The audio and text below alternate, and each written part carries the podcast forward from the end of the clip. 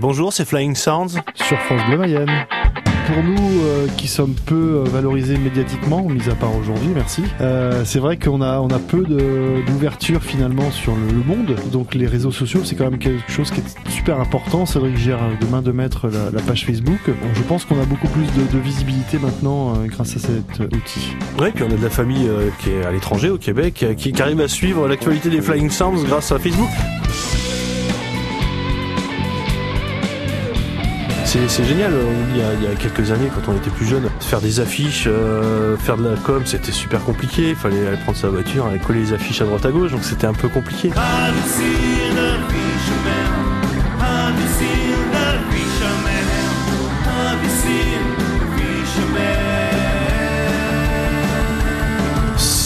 Les plateformes de streaming en ligne, ça permet de toucher des gens qui me disent ouais, le week-end j'écoute euh, j'écoute votre album en voiture. Ils ont tout de suite accès à d'autres musiques. On, va les toucher directement dans leur smartphone euh, ou sur leur, chaîne Wi-Fi. C'est plus intrusif finalement pour nous. Avec le bouche à oreille, ça permet de, diffuser euh, le maximum de nos chansons.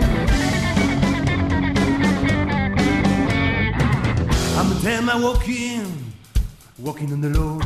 On fait les choses petit à petit, artisanalement, on fait tout par nous-mêmes, hein, que ce soit le CD ou la mise en ligne, on n'a pas d'impresario ou quoi que ce soit, donc on fait tout nous-mêmes. Ce qui fait aussi le charme du groupe, quoi. C'est très amateur au final. Voilà. Après, on essaie d'être pro dans, dans nos supports. euh, Ce qui est bien dans le terme d'amateurisme, c'est qu'on on peut faire des erreurs, on n'est pas forcément top, donc ça permet aussi de, de dire bon, ça reste que des amateurs.